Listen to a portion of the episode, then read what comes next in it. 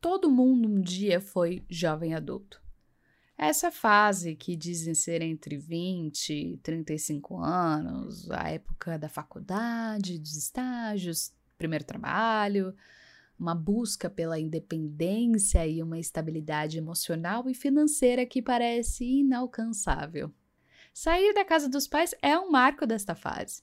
Boleto com o seu nome é um bilhete para essa incrível viagem de descobertas, emoções e liberdades que você ansiava na adolescência.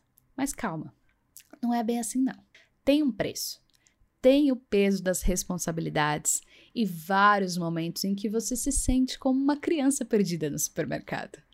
Você sabe que é um jovem adulto quando abre a geladeira e tem mais bebida alcoólica do que alimentos saudáveis. E os poucos que tem provavelmente estragaram, porque você ainda não sabe cozinhar uma quantidade ideal para você. E se você já jantou em algum momento nos últimos, sei lá, dois anos, miojo com nuggets, ou tentou gourmetizar essa iguaria de quinta, você tá nessa fase. O jovem millennium é um capítulo à parte da história. E se é brasileiro, meu Deus, tenha piedade de nós. Porque se você for procurar no Google, tem estudos aí dizendo que a gente é a geração mais ansiosa, depressiva e ainda por cima que é a que transa menos. E sabe qual é a nossa válvula de escape? Memes.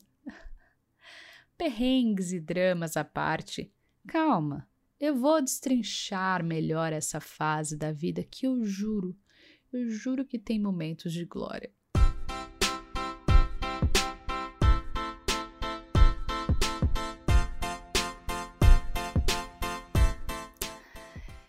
Para falar sobre o jovem adulto, eu convidei duas pessoas que estão neste período de vida, é, que são também millennials, como eu, que é a Mari Ribeiro e a Raíssa Palma.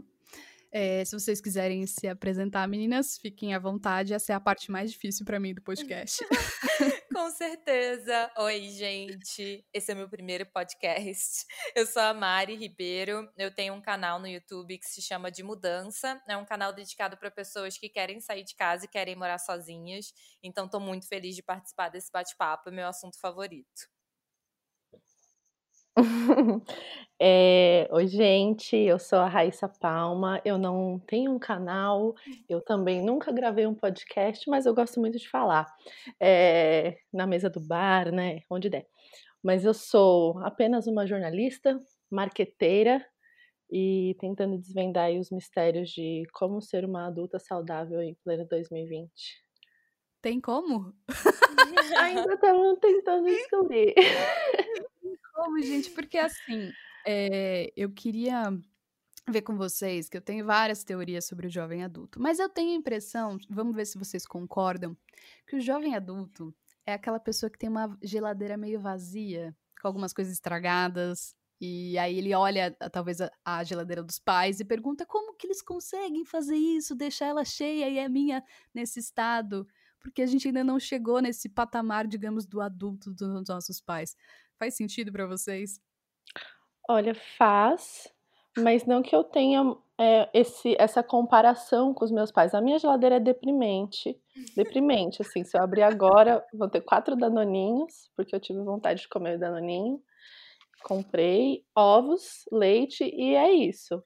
Mas eu só aceitei, assim, essa comparação que saudável que eu coloquei com os meus pais é que eu aceitei que eu não tô na mesma vibe deles, eu não gosto de cozinhar a minha própria comida e eu não gasto muitas horas no fogão, então assim, para mim tá tudo bem.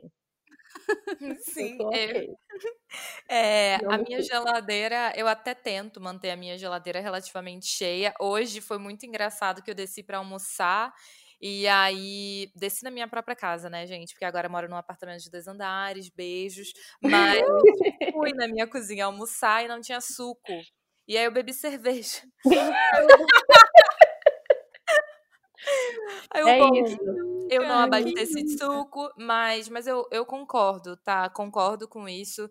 Outro dia eu até estava conversando com meu namorado que a minha mãe, ela me teve com 26 anos, por exemplo, e eu tenho 30 hoje em dia e eu não consigo me imaginar cuidando de uma criança ou tendo uma responsabilidade desse tamanho. É, então, acho que, que é uma geração muito diferente. Acho que a gente consegue fazer várias outras coisas, óbvio, que os nossos pais não faziam, mas essa questão do adulto.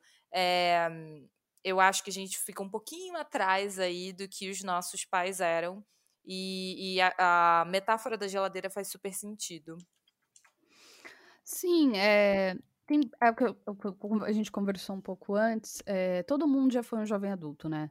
Os nossos pais, os nossos avós. É, é um período que alguns, enfim, estudiosos dizem que é entre os 21 até uns 35 anos.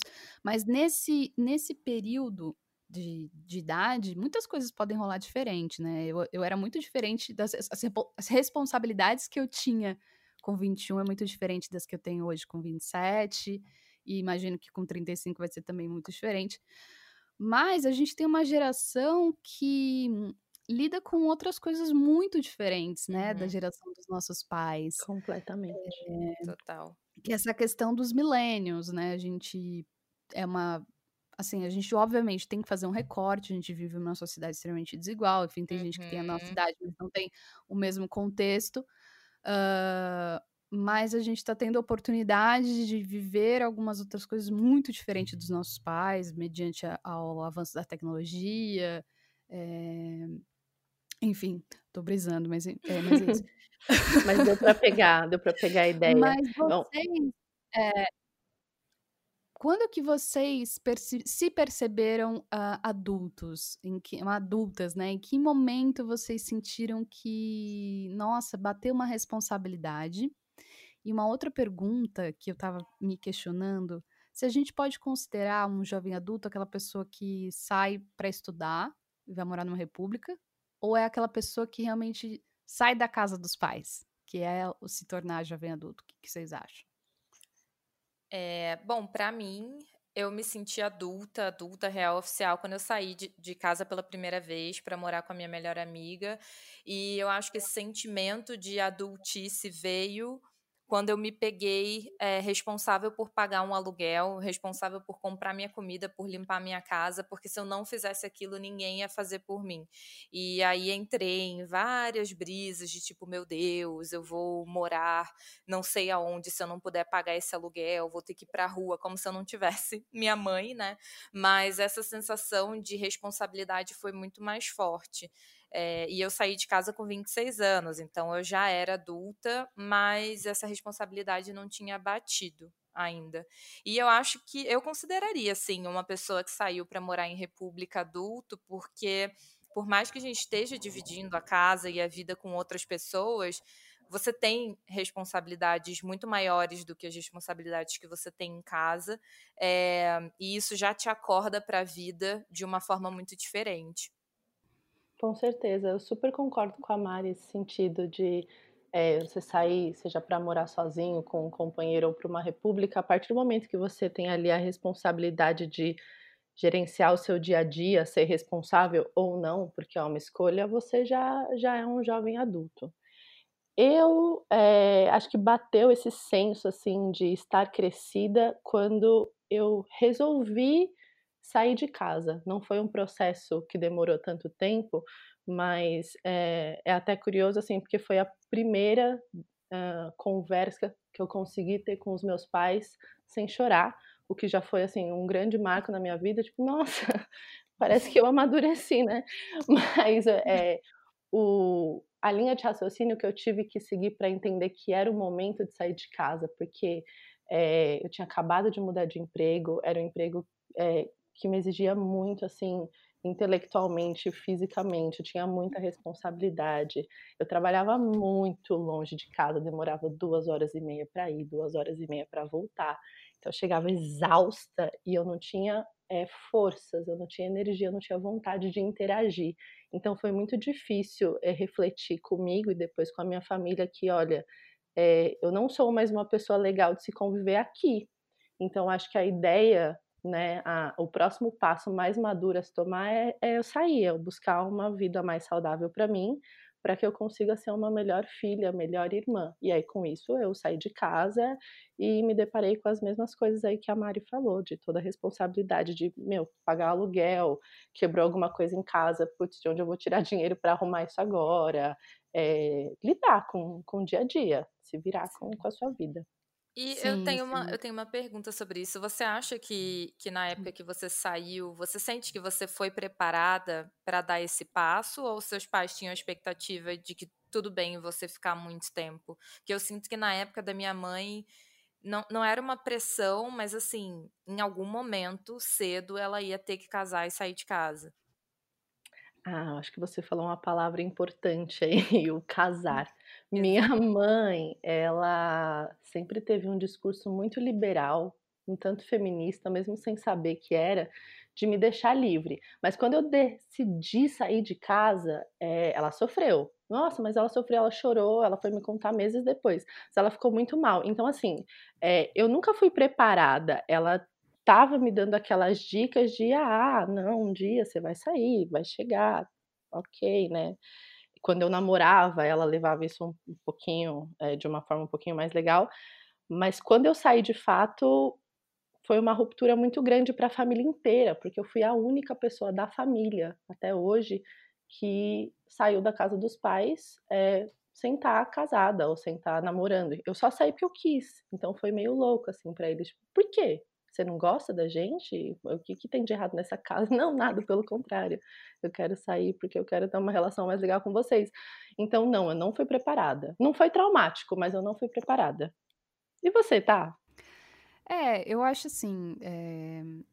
O, sair de casa ele pode ter é, diferentes motivos, né? A gente também tem que levar um ponto que a geração, nossa geração dos millennials, está saindo cada vez mais tarde é, da casa dos pais.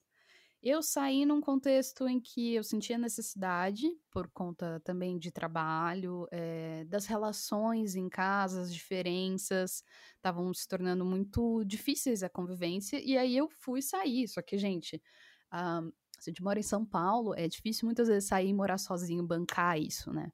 Então, já tava namorando, a gente, meu, vamos, vamos morar junto e saiu, assim. E foi com café com a coragem é, mais café do que, enfim, mas foi. É, mas eu acho muito engraçado, não sei se vocês tiveram esse, esse receio, e eu vejo muitas, muitas pessoas às vezes perguntam é, para mim sobre sair de casa, é, alguns medos. Uh, eu tinha muito medo de sair de casa e, por exemplo, perder o emprego, é, sair de casa e eu e meu companheiro a gente tretar, enfim. E, e assim, foi muito engraçado que logo no primeiro ano que eu saí, meu companheiro perdeu o emprego. Nossa, e aí foi um período que, assim, eu achava que eu ia ter que voltar para casa dos meus pais, mas a gente conseguiu é, lidar com a situação. É, porque assim, se você for pensar e listar todos os medos que a gente tem de sair da casa dos nossos pais, todas as possibilidades que podem acontecer, ela pode travar a gente. Uhum porque a gente realmente muitas vezes não é preparado, às vezes a gente não sabe é, todas as questões burocráticas que a gente tem que lidar para ter uma casa, toda a questão financeira que a gente vai ter que pensar melhor, é, e os boletos que não param de chegar.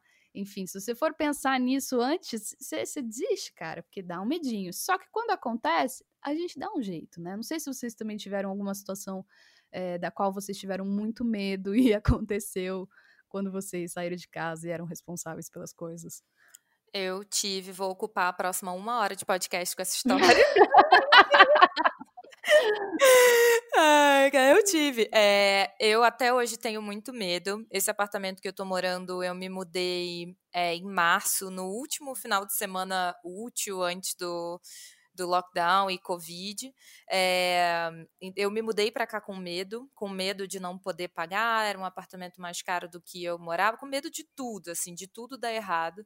E é uma coisa que eu, inclusive, trato na terapia. É, mas aconteceu o meu maior medo, e eu acho que é o um dos grandes medos de quem sai de casa, que é ter que voltar para a casa dos pais. Eu uhum. morei com a minha melhor amiga, depois acabei me mudando com o meu namorado, que a gente estava junto na época e a gente terminou. é, a casa era dele, era um, era um apartamento que ele já morava há muito tempo, e eu tive que sair imediatamente e voltei para casa da minha mãe, até porque eu estava morando no Rio ainda, estava querendo vir para São Paulo, ficou, foi muito confuso. É, e foi um baque, assim, é, saber, porque eu me senti fracassada, eu me senti desorganizada, fracassada, é, e tudo que eu prego pra caramba no canal e na minha vida de planejamento, organização, senti que eu falhei em tudo aquilo. Foi muito pesado, foi muito forte. É, no final, só foi um período. É claro que é chato voltar a morar na casa dos pais. A minha mãe é, era casada também, então não era só minha mãe, era meu padrasto, que eu não tinha uma, uma relação muito aberta. Então você perde as suas liberdades, você perde muita coisa, assim, voltar a ter que dar satisfação quando eu chegava em casa três da manhã. É, enfim, foi, foi um período muito difícil, não foi tão ruim quanto eu imaginava que ia ser, mas eu acho que foi pior para mim pessoalmente, assim, a relação com a minha mãe é, na época já era bem melhor, mas eu a sensação de fracasso foi muito forte e foi muito difícil para mim lidar com isso.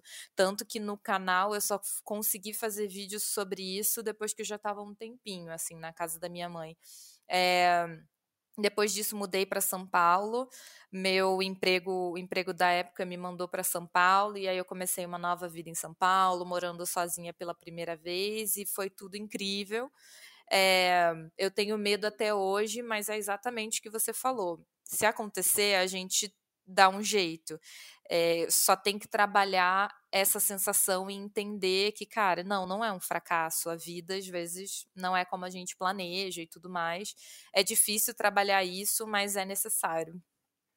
É, eu também tive que trabalhar isso é, em, terapia mesmo, porque você fica muito tenso, mesmo depois que você sai, porque tudo é muito novo.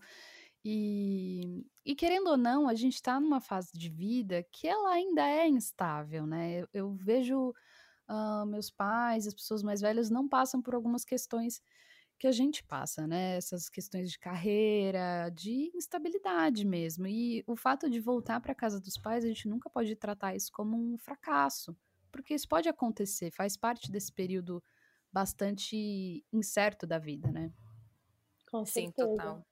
A gente tem um medo em comum, então, as três, porque é realmente é, esse é o que mais me fazia repensar também, é, o fato de se eu sair, se eu tiver que voltar, fora todo o trampo, né? É, tem essa sensação de, putz, eu falhei. E eu lembro muito bem que quando eu estava ainda me mudando, é, como Santo André, né, que é onde meus pais moram, não é tão longe de São Paulo, eu fiz a mudança assim em três meses. Cada fim de semana eu ia lá e voltava com uma mala de mão. Em uma delas, minha mãe falou assim: Olha, Rá, é, eu tô muito chateada que você tá indo embora.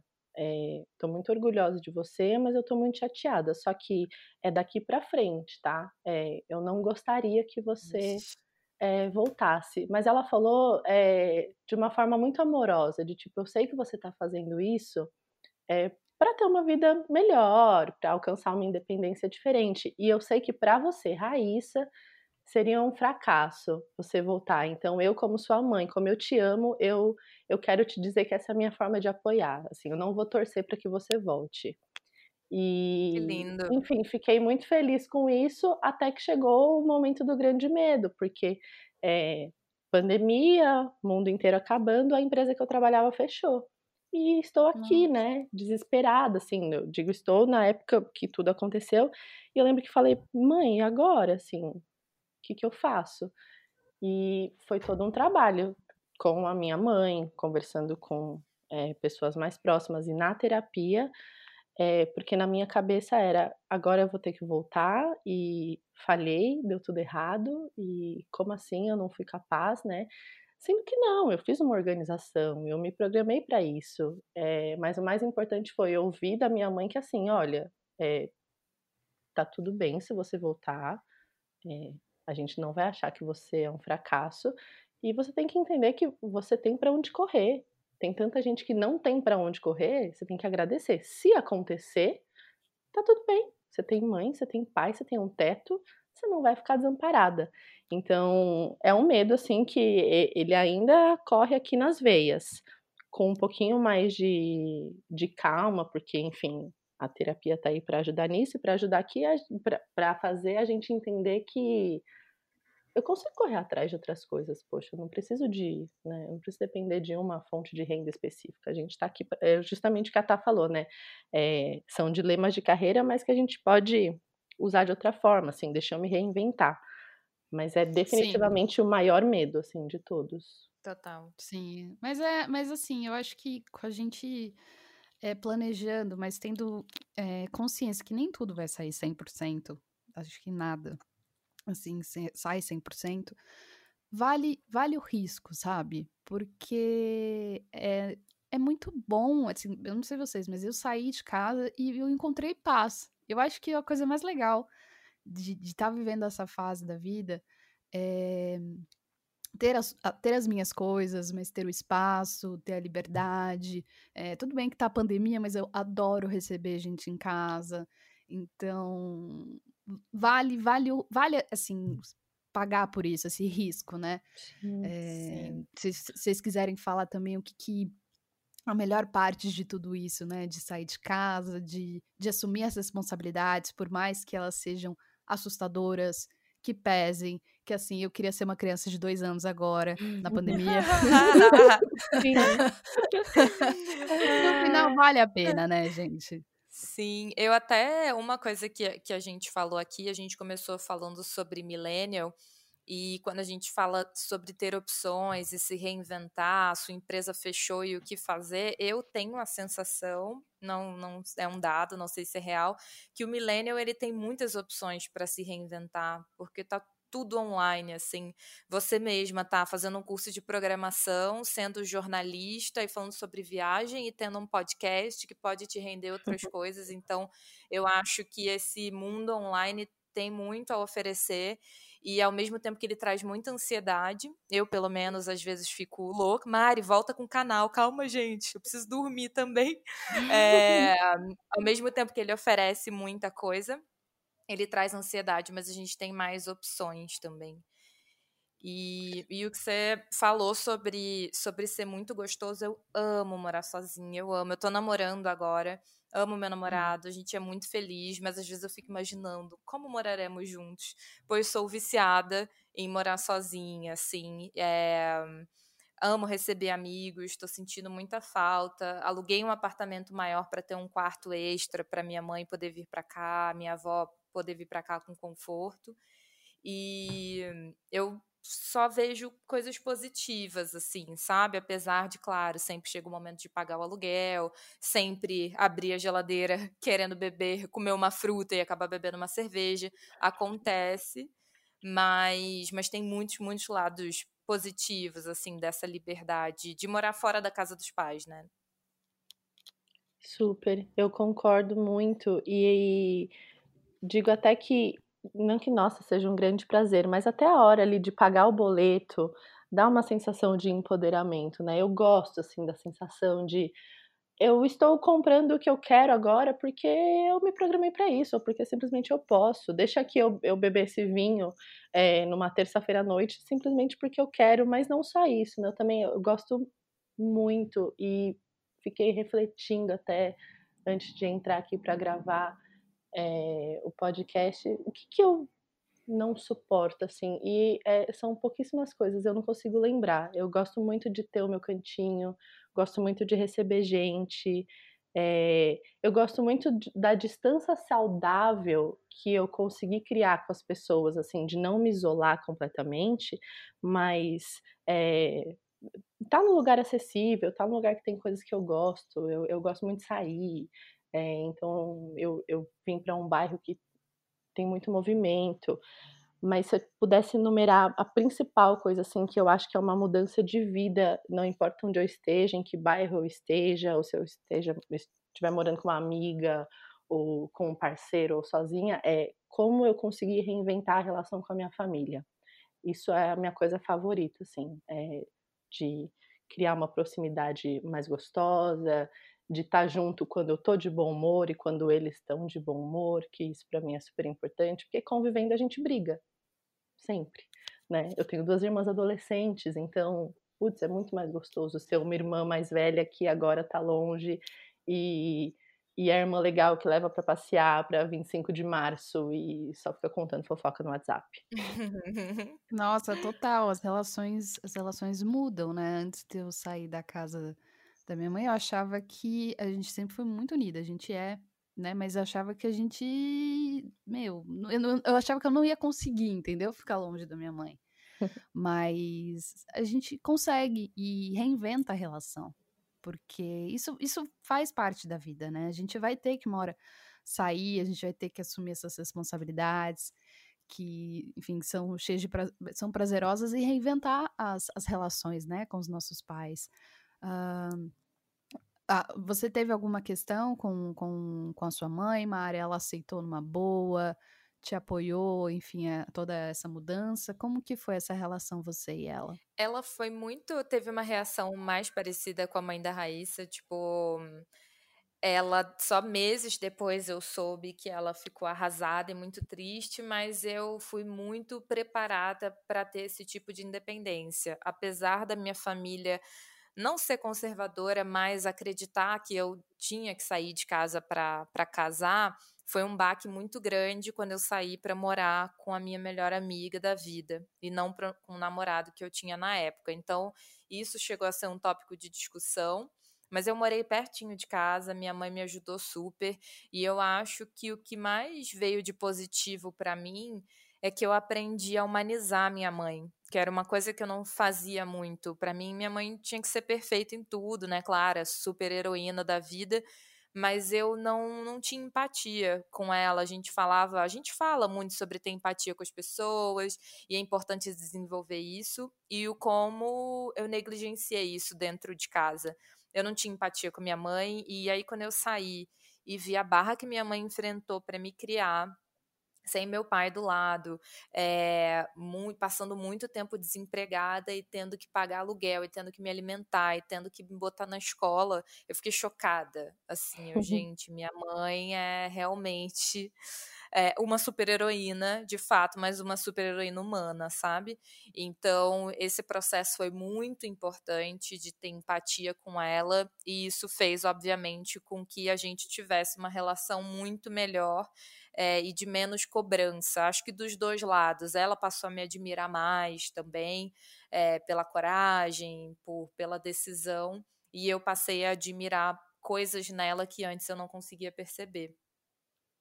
Nossa, muito interessante esse, esse ponto, Mari, da questão de realmente humanizar e reconhecer os esforços é, quando eu falei, da, eu comentei essa pauta com a minha mãe, que ela é a única pessoa que eu falo das pautas antes, assim, que eu não quero que ninguém, ninguém aponte nenhum Muito erro, bom. minha mãe não vai apontar, então eu só vou falar para ela as pautas. Aí ela, ela falou: não, é, é muito isso, é. Mesmo. Minha mãe já tem 60 anos, né? E ela fala: eu sinto medo, eu, eu sinto, me sinto extremamente cansada. É, às vezes eu falo, falo para ela, nossa, como eu tô exausta, não sei o quê, e nananã, e ela também. Então, é, a gente tem um pouco, talvez, uma visão que os nossos pais podem estar tá um pouco mais um, tranquilos em algumas coisas, mais estáveis, mas eles também têm as, as, as os dilemas, os, as dificuldades, os problemas, e acho que só quando a gente sai, assume responsabilidades mesmo, a gente entende é, o tamanho e o valor disso. É, Sim.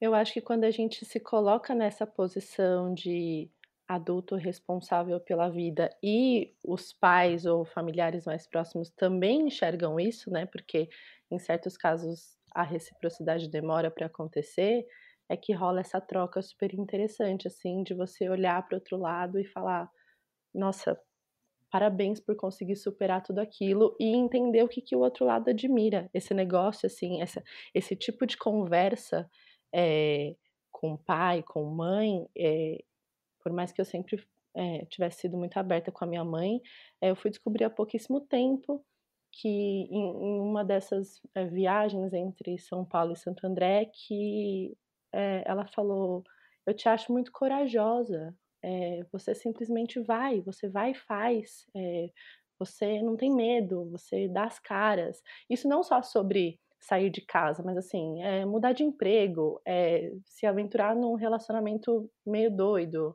é, eu, sei, qualquer coisa, assim, qualquer coisa, eu simplesmente dou as caras. Ela falou, eu, eu te admiro, eu não imaginava que minha filha não tivesse medo. Tô muito feliz de ter criado uma mulher sem medo. Eu falei, mãe, pelo contrário, eu tenho muito medo. é, é só que eu vou, assim. E se servir de exemplo para você, o medo é natural, assim, que bom que você sente medo, significa que existe alguma coisa aí funcionando, tem um, uns neurônios de juízo, mas isso não significa que você tem que é, deixar de fazer as coisas, só porque você já criou é, uma, uma filha jovem adulta e tem aí duas filhas, enfim, é, a gente se coloca muito, muitas barreiras, né?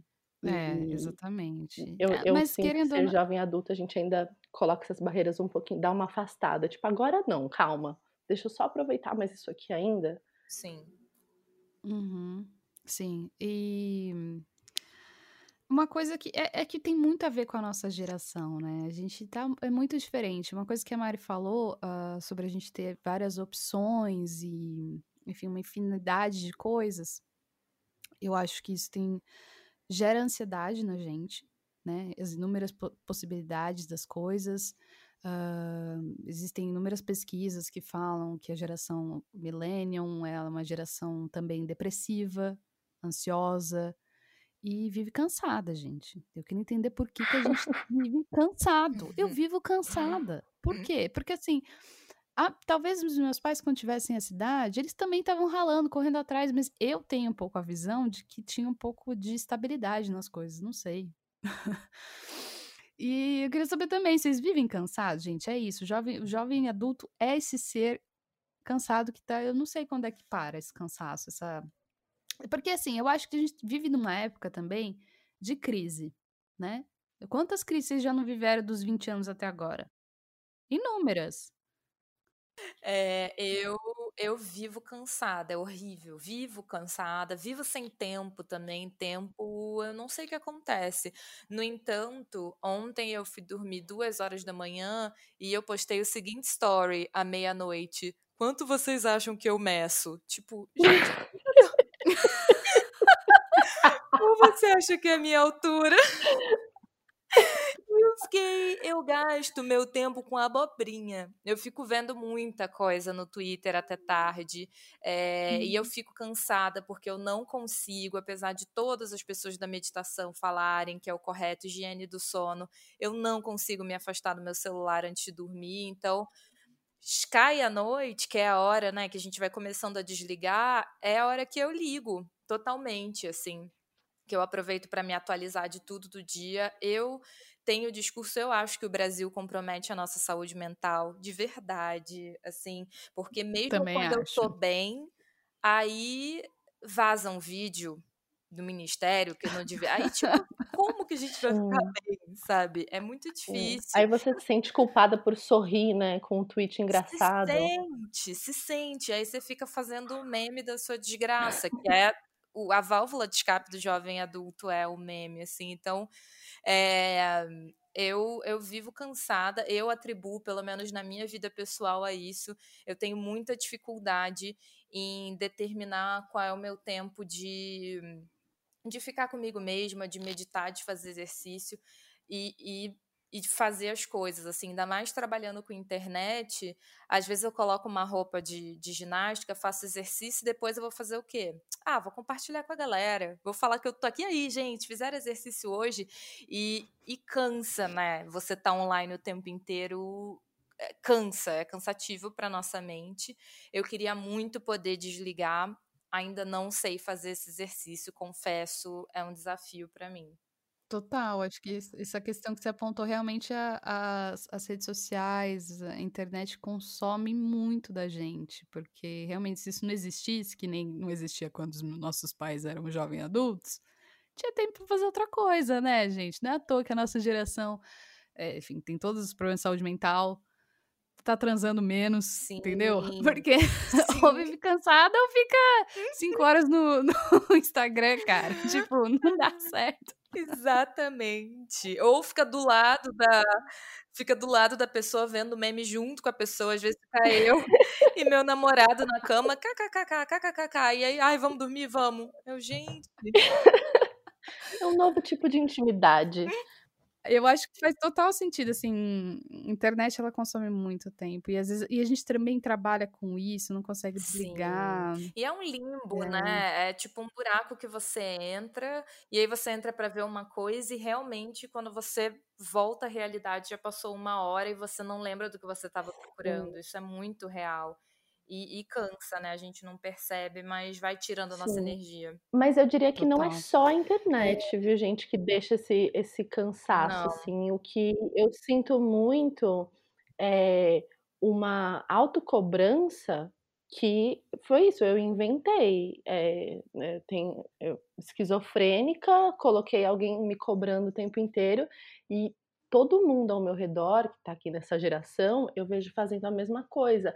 É de não saber quando parar de trabalhar, não saber quando quando curtir um lazer, o que é um lazer? Qual é a, a, a, linha, né, a fronteira do que eu gosto de fazer, o que eu devo fazer? Então é isso, é, vocês ainda que trabalham na internet, é até onde eu estou curtindo e até onde eu estou produzindo conteúdo. E aí, acho que todo mundo, se não passou, ainda vai passar pelo momento de quem é que está me cobrando isso, de ser tão produtivo, ou de atingir essa meta aqui que sei lá quem inventou.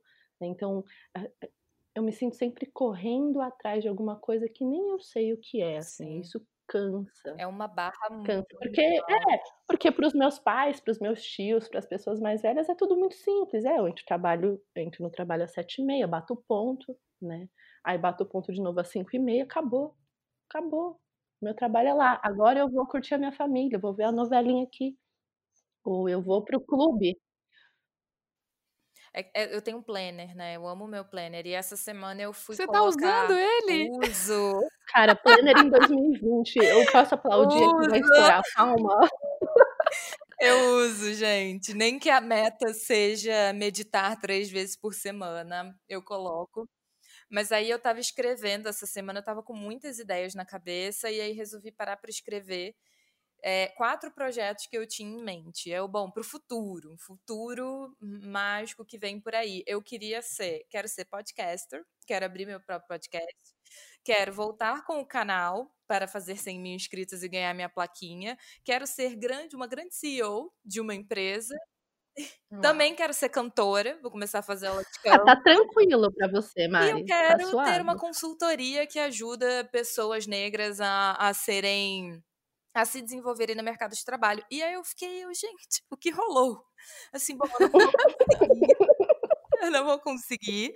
Vamos escolher um sonho e, e investir. Mas me bateu um desespero de tipo, por que que eu acho que eu quero ser tantas coisas, tipo, da onde veio isso? Por que, que eu acho que eu devo fazer tantas coisas no meu dia para ser uma pessoa bem-sucedida, para ser uma pessoa admirada, para é meio louco assim. Eu fiquei bem assustada, resolvi focar só na aula de canto por enquanto. E é isso. Mas você entendeu da onde veio isso? Se vem de um fruto de comparação? Eu acho que não vem necessariamente de comparação, é, eu não, eu sou capricorniana, né? Não sei se a gente vai entrar na seara dos signos, ah, mas a gente precisa.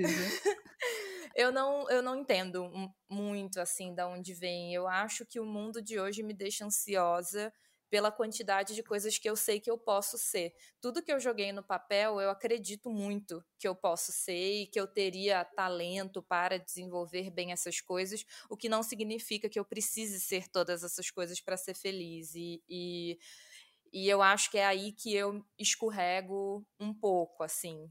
É, eu, eu realmente não sei de onde vem essa barra tão, tão alta que eu coloquei.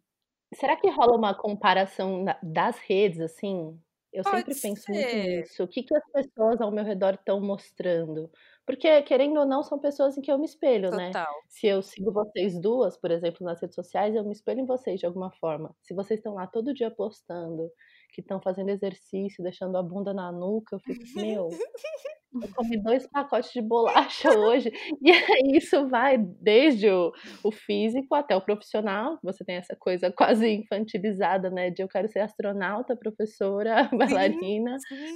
Então, eu, eu, eu associo muito a isso. É óbvio que a gente se compara. Tanto que eu valorizo muito quando alguém posta, meu, eu tô na merda. Eu também. Fico, é isso. Nossa, agora eu fiquei pensando, porque isso, isso realmente afeta. Pode ser inconsciente, a gente acaba é, comparando, vendo o quanto aquela pessoa em tal idade fez isso, isso, isso, aquilo. É, e eu acho que é um efeito das redes sociais, né? Desse excesso de compartilhamento das nossas vidas. E agora eu fiquei, você foi falando, eu fiquei pensando, cara, será que quando eu tiver, sei lá, 40 anos, eu vou estar tá ainda nessa, nesse, nesse ritmo? Eu vou, eu vou chegar num patamar que eu vou falar, meu, foda-se vocês, eu tô tipo. Eu espero que sim. Porque a gente não vai aguentar chegar aos 40 nesse ritmo que a gente tá. É muito exaustivo. Eu não sei vocês, mas pelo menos eu tenho vários breakdowns de momentos que, cara, não consigo fazer nada, não consigo pensar, eu tô muito ansiosa, eu preciso espairecer. Então, eu realmente tô começando a tratar isso agora para que daqui a há 5, 10 anos eu, eu tenho uma relação mais saudável com a minha ansiedade, com o meu trabalho e com os projetos que eu ainda quero fazer. Sim, eu, eu acho que é possível. A gente também não pode falar de uma geração inteira, assim. Eu falo, eu falo pelo Ivan, que ele tem 31, mas ele não tem essa pira com as redes sociais que nem eu, não tem essa pira de ansiedade. Ele é a única pessoa que não é ansiosa que eu conheço, gente. Nossa, que Eu loucura. fico, como assim? Ele tem ansiedade, mas assim, não é igual a minha. E eu falo, bom, então é possível, né? É possível. Um friozinho na barriga. Não ser eu, assim, desse jeito. Ana. É, enfim, dá, dá, dá, acho que dá para ser diferente. É, a gente não vai aguentar nesse ritmo, gente, sinceramente. É, mas uma coisa, gente, que eu tinha, eu falei para vocês que eu dividi aqui em tópicos e eu queria abordar um pouquinho sobre isso e que fala muito sobre a nossa geração, da questão do trabalho, né? A geração millennium, ela trouxe muito essa questão de fazer o que ama ou o que dá dinheiro. Eu já, olha, já pensei muito sobre isso, né? Eu queria muito fazer jornalismo, fiz jornalismo porque amo, mas às vezes eu fico pensando, será? Né? Devia ter feito o quê? Outra coisa que dá dinheiro, né? Não sei. O que, que vocês acham, assim, quando vocês tinham. Quando vocês eram jovens, sei lá, na época de vestibular, vocês estavam pensando realmente fazer o que vocês queriam pelo amor e, enfim, tem gente que dá certo, entendeu? Tem gente que consegue fazer aquilo, mas tem gente que vive essa ilusão que eu acho que é dos millennials, sabe? Porque quando você chega na vida adulta, não dá para pagar conta com amor, é. né? É, nossa, esse tópico aqui mexe comigo, porque desde sempre era uma coisa que eu imaginava que era possível, assim, eu, eu nunca fui muito realista no sentido profissional da coisa. Então eu fui fazer jornalismo porque eu queria mudar o mundo, né? E isso é uma ilusão tão grande. Não vai mudar o mundo, assim, o mundo na verdade vai mudar vocês, porque não é tão não é tão fácil. E por mais que tenha algumas pessoas, pô, eu conheço, eu estudei com pessoas que estão aí fazendo trabalhos maravilhosos, inspiradores, mas também estão ficando loucos, porque não, não é saudável. Não é um tipo de trabalho, isso eu estou falando pela minha escolha profissional, né? Não é um tipo de profissão que te abraça, te acolhe e fala, vai ficar tudo bem.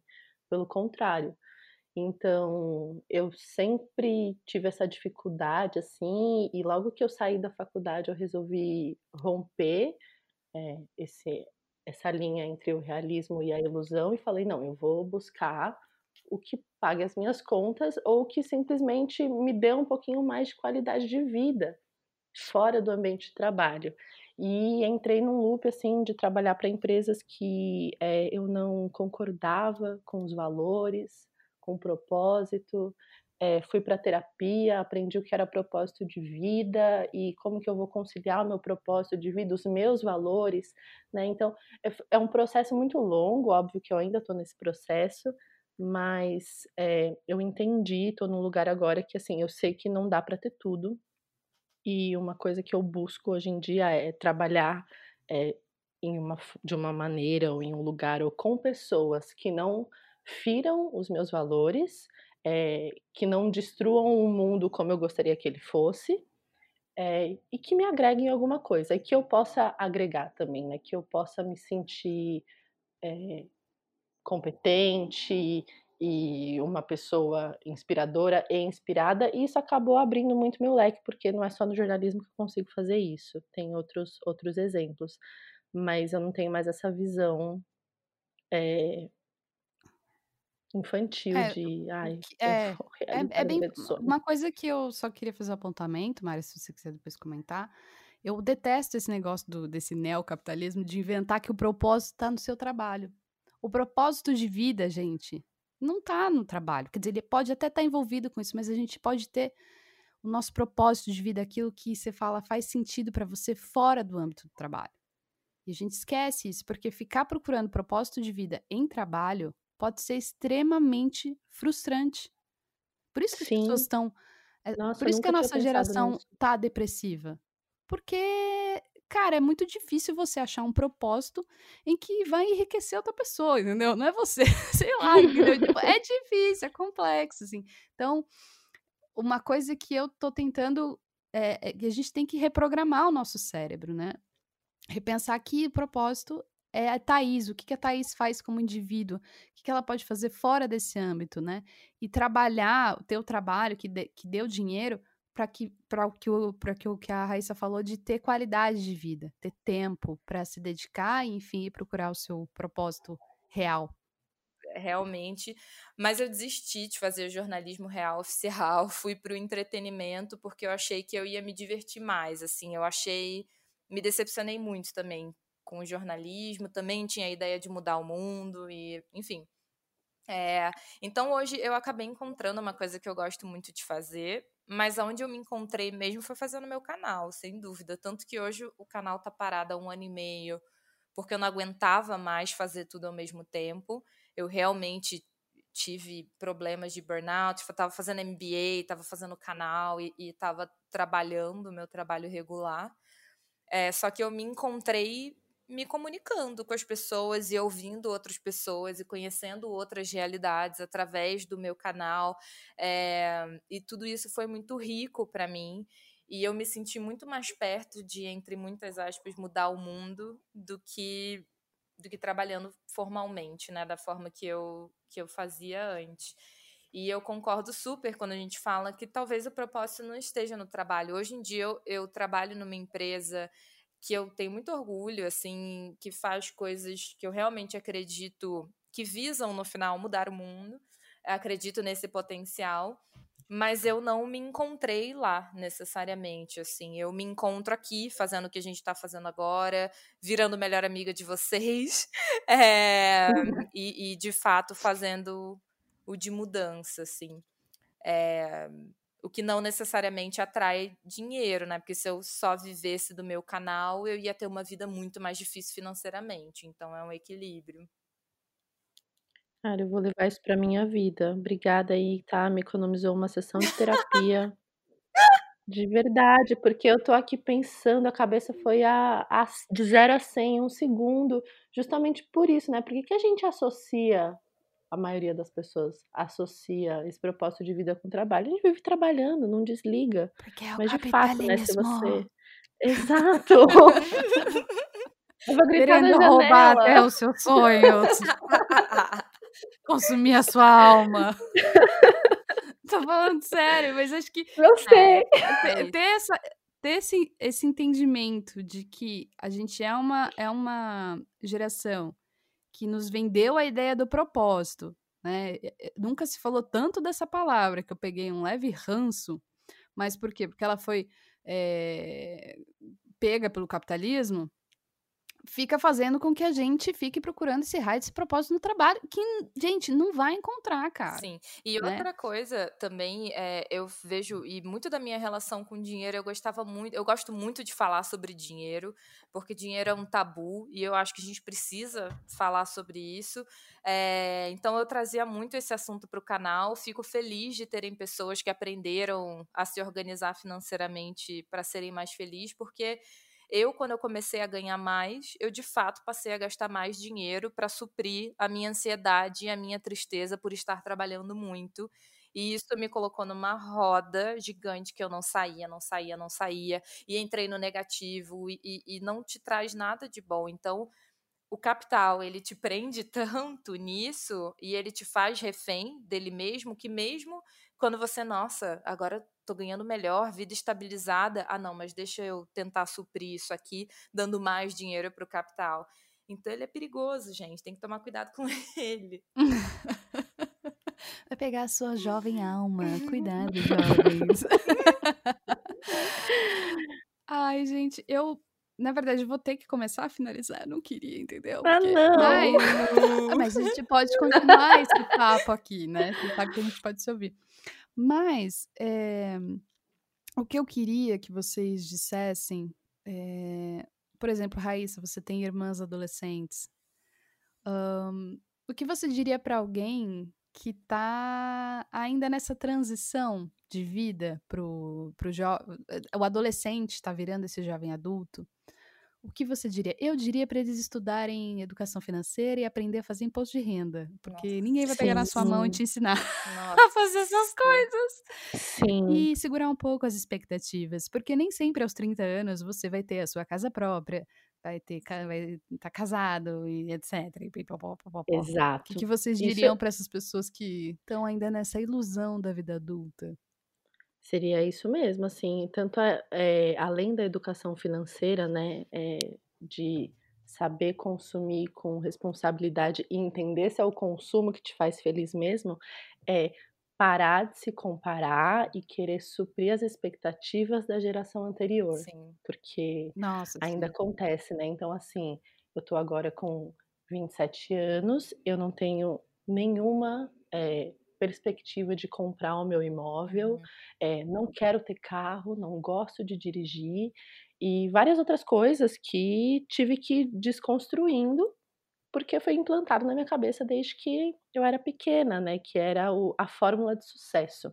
Então eu diria não só para as minhas irmãs, né, mas para quem está nessa nessa jornada que não tem fórmula de sucesso. Não é porque o seu melhor amigo saiu de casa para morar sozinho num mega apartamento maravilhoso na Vila Madalena que você é um fracassado por ainda estar tá morando com seus pais ou enfim qualquer outra situação. É, cada um faz a sua própria sua própria realidade e tá tudo bem. Tá tudo bem. A gente decide conforme vai entendendo. Tem gente que ama morar sozinho, tem gente que vai morar sozinho e fala, não, eu preciso de companhia, a gente só entende testando. Então, dá as caras. Sim. É. Total. Eu acho que eu entendo que quando a gente sai de casa pela primeira vez, ainda mais tendo acesso a tudo que a gente tem, Instagram, Pinterest, realmente rola uma ansiedade muito grande de ter tudo. De ter a casa mais legal que você poderia ter, no bairro mais legal, com a decoração mais. Enfim, ter um padrão de vida que você só consegue na construção. Então eu diria que essa construção ela é muito valiosa, ela traz muito aprendizado, a experiência é essencial e talvez hoje com, sei lá, 16, 15 anos, você não saiba aproveitar as coisas que você quer, porque o mais gostoso desse período é de fato essa construção e essa jornada. Então tenha paciência, porque as coisas ficam muito legais depois, apesar dos boletos. É, e é uma jornada muito, muito gostosa chegar no momento, olhar para trás e, e ver a quantidade de coisa que você conquistou aos poucos. Nossa, sim. Eu posso completar com uma, uma anedota que eu gosto muito dela, ela significa muito para mim.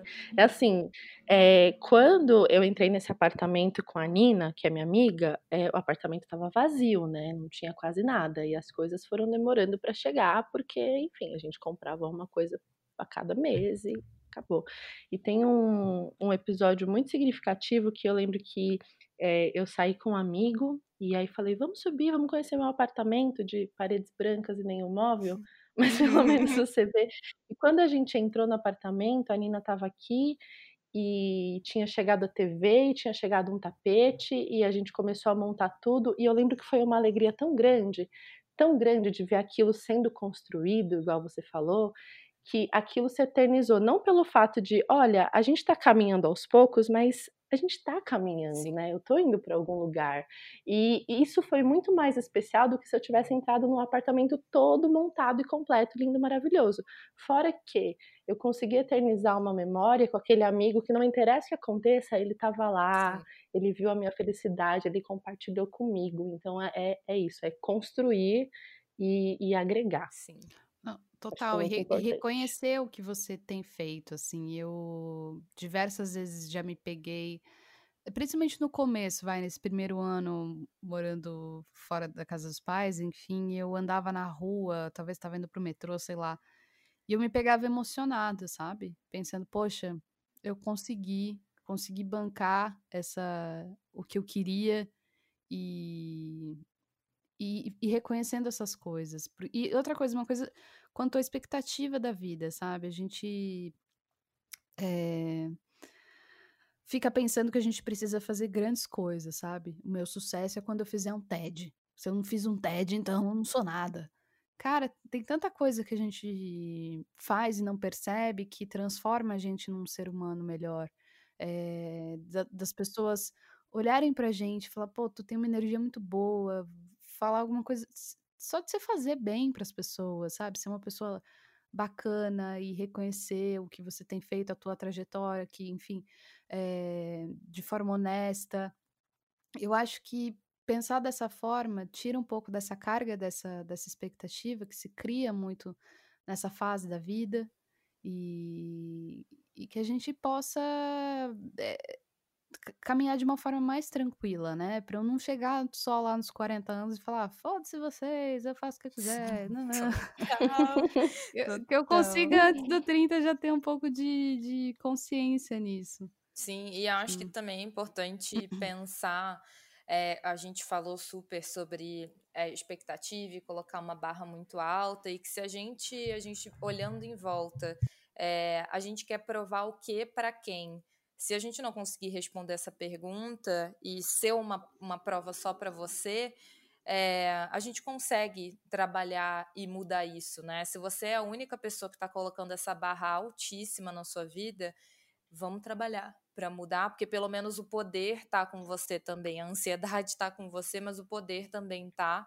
Então, acho que no fim das contas a gente realmente não precisa provar nada para ninguém. A gente paga o nosso aluguel, a gente paga as nossas continhas em dia, come o que tem na geladeira. É, então não vale a pena ficar correndo atrás dessa barra super alta que só faz mal a gente, né? E essa expectativa. Isso eu falei para mim mesma. Todas nós, gente. viu pra gente também. Eu falo Obrigada. aqui que eu falo umas coisas muito é, fala umas coisas sensatas aqui no podcast, mas é para mim mesmo, entendeu? Pra, pra grudando na minha cabeça. É, é uma questão de reafirmar, né? Porque senão. É a sua consciência. É. Total.